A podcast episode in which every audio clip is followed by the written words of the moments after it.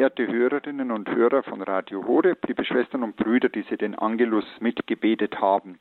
Noch stehen wir in der Weihnachtsoktav, in der Woche des Weihnachtsfestes. Das heißt, eine Woche lang feiert die Kirche jeden Tag neu Weihnachten im liturgischen Rang eines Festes mit dem Lobgesang des Gloria in der heiligen Messe und mit dem Gebet des Tedeum-Hymnus in der Lesehore des Stundengebetes. Das Glaubensgeheimnis des Weihnachtsfestes, das haben wir auch soeben im Angelusgebet wieder bekannt.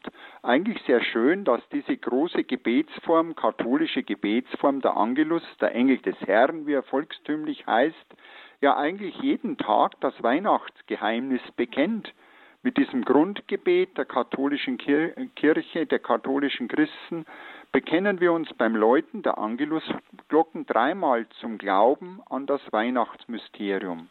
Sie wissen es, außer in der Osterzeit, in der der Angelus im offiziellen Beten dann ersetzt wird durch das Regina Zöli, das Freu dich, du Himmelskönigin.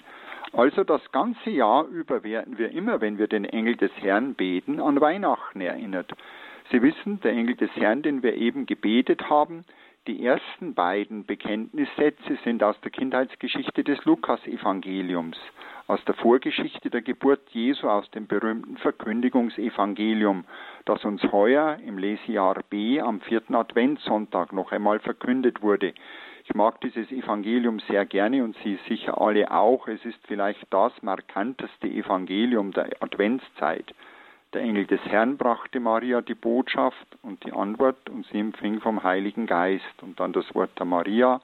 Maria sprach, siehe, ich bin die Magd des Herrn, mir geschehe nach deinem Wort. Und dann der dritte Satz des Angelus, da zitiert das Gebet der Kirche aus dem Johannesevangelium, aus dem berühmten Prolog des Johannesevangeliums, der uns jedes Jahr in der Hauptweihnachtsmesse, der Messe am Tag, verkündet wird als Evangelium. Dann auch jetzt in der Weihnachtsoktav wird es dann das Evangelium sein. Am Vormittag wäre es des Silvestertages. Heuer ist ja das dann zugleich das Fest der Heiligen Familie und wird deshalb dann dieser siebte Tag der Weihnachtsoktav äh, nicht äh, gefeiert werden. Da wäre wieder der Prolog als Evangelium dran mit dem berühmten Satz, der Satz 14, der Vers 14, das Wort ist Fleisch geworden und hat unter uns gewohnt. Da wird das Weihnachtsmysterium sozusagen in theologischer Sprache zum Ausdruck gebracht. Das Wort für dieses deutsche Wort, Wort, für diesen deutschen Ausdruck Wort steht im griechischen Logos, griechischen Original, Johannes 1,14, Kai hor Logos sarx egeneto. Der Logos ist Fleisch geworden. Dieser Begriff Logos ist eigentlich mit Wort gar nicht hinreichend übersetzt ist schwer zu übersetzen. Es meint eigentlich die ganze Sinnes- und Seinsfülle des Geheimnisses Gottes, dieser Logos. Und das ist unser christliches Weihnachtsbekenntnis. Bekenntnis. Wir Christen glauben, dass der in Armut geborene Jesus zu Bethlehem der göttliche Logos ist. In ihm der göttliche Logos Mensch Fleisch geworden ist, wirklich Mensch geworden ist, eine lebendige Person. Die spätere Sprache der Kirche hat dann dafür von der Präexistenz Christi gesprochen, von seiner Wesensgleichheit mit dem Vater, wie wir es im großen Glaubensbekenntnis zum Ausdruck bringen. Wir tun gut daran, das in unserer weihnachtlichen Stimmung nicht zu vergessen, gerade in der heutigen Zeit nicht, in der das Christusmysterium oftmals verkürzt wird, in dem von der Gottheit Christi oft nicht mehr oder nicht mehr deutlich genug gesprochen wird. Mir gefällt da immer ganz gut, wenn ich mir denke, wie ich diesen Satz im Angelus betonen kann, im Engel des Herrn, wenn ich nämlich betone, das Wort ist Fleisch geworden, also den Akzent hinten setze, dann betone ich vor allem diese Menschwerdung Gottes. Gewesen ist das vor allem in den ersten Jahrhunderten der Kirche. Da war es ja so, da zweifelte niemand daran, dass es Gott gibt. Ja, sogar eine Vielzahl von Göttern. Freilich bei den Gebildeten hatte sich allmählich schon der Glaube an einen Gott Bahn gebrochen. Es war allerdings weithin bei den Philosophen nicht ein personaler Gott, an den sie glaubten, sondern ein Urprinzip, ein Weltprinzip, Der heilige Augustinus hat das dann in seiner Zeit betont, als in der geistigen Auseinandersetzung des ausgehenden vierten, beginnenden fünften Jahrhunderts, sagte ein Augustinus, dass bereits die heidnischen Philosophen den ewigen Logos kennen. Augustinus hat vor allem an die neuplatonische Philosophie gedacht, aus der er selber gekommen war dass die von einem Logos sprechen, der selber göttlich ist, ja sogar von einem Hervorgang des Logos reden sie. Aber jetzt das Entscheidende für Augustinus, er sagt, aber dass der Logos Fleisch geworden ist, das weiß das Heidentum nicht.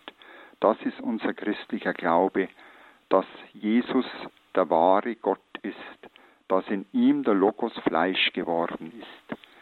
Liebe Schwestern und Brüder, wie wäre es heute? Ich denke, heute müssen wir immer wieder stärker betonen, wirklich der Logos ist Fleisch geworden, Gott ist Mensch geworden. Das müsste die christliche Verkündigung und muss die christliche Verkündigung heute immer wieder herausstellen. Wir Christen glauben wirklich an die Fleischwerdung Gottes, an die wahre Menschwerdung Gottes. Max wie Gott und werde Mensch, das ist ein Satz, der in Weihnachtspredigen immer wieder zitiert wird. Meist geschieht es dann im Sinne eines moralischen Appells. Weil Gott selber Mensch geworden ist, müssen wir uns auch um Menschlichkeit bemühen. Das ist sicher richtig, dieser moralische Appell. Aber wir dürfen dabei nicht vergessen, es geht um ein Geheimnis, das vor unseren menschlichen Möglichkeiten liegt. Ich kann es nicht wie Gott machen, weil ich nicht Gott bin. Ich bin ein schwacher Mensch aber ich darf bekennen, dass in Jesus Gott einer von uns geworden ist. Er hat es so gemacht, wie wir es nicht machen können. Er hat damit unserem Menschsein ein neues Ziel gesetzt, hat unserem Menschsein eine neue tiefe Würde gegeben. Bleiben wir beim ganzen Bekenntnis unseres christlichen Glaubens. Denken wir im Angelusgebet immer wieder daran, was wir da glauben, was wir feiern dürfen. Im Kind von Bethlehem, in Jesus, ist der eine Gott Mensch geworden, der wahre Gott Mensch geworden. Wie groß denkt Gott von uns, dass er in unsere Armseligkeit kommt. Möge das Glaubensgeheimnis dieses Festes nicht vergessen werden, das wir im Angelus immer wieder bekennen. Und jetzt darf ich für Sie um den Segen Gottes, um den Segen des Dreieinen Gottes, der in Jesus Mensch geworden ist, bitten. Der Herr sei mit euch. Und mit deinem Geiste. Der Name des Herrn sei gepriesen. Von nun an bis in Ewigkeit. Unsere Hilfe ist im Namen des Herrn. Der Himmel und Erde erschaffen hat.